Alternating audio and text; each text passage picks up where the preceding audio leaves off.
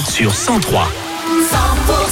D'ici midi, nous serons en direct du Salon de l'Agriculture à Paris pour les tubes et démarrer cette nouvelle heure. Tina Turner, Kyo et Cœur de Pirate et jusqu'à 500 euros à gagner en jouant au coffre-fort et même votre séjour au Futuroscope. Vos infos tout de suite, 11h.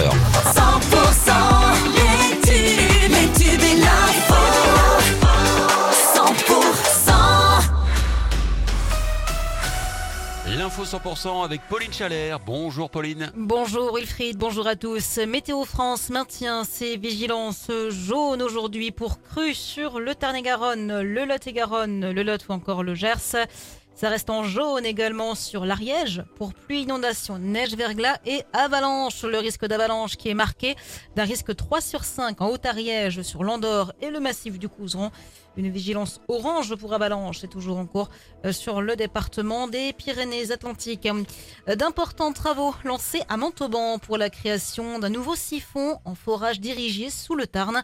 Un chantier mené en urgence pour faire face à la défaillance du siphon de la Mandoune pour la récupération des eaux usées. Ces travaux seront menés jusqu'à début mai.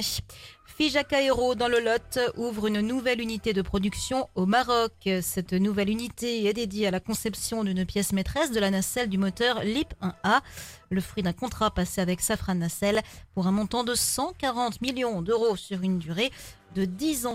Initialement prévue fin janvier, la visite du président de la Fédération française de rugby avait été reportée en raison de l'état de santé de Florian Grill. Finalement, ce dernier se rendra sur les installations euh, du RC Hoche vendredi après-midi. Sur sa lancée, il devrait également se déplacer à Florence le lendemain. Rugby toujours, nouveau visage à l'US Montauban. Victor Delmas arrive en vert et noir en tant que joker médical pour faire face aux blessures actuelles, notamment celle de Léo Aouf.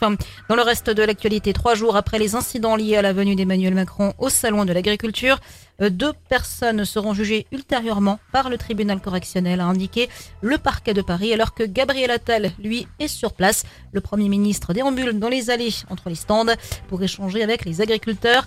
La présidente de région Occitanie, Carole Delga, est également au salon aujourd'hui et demain.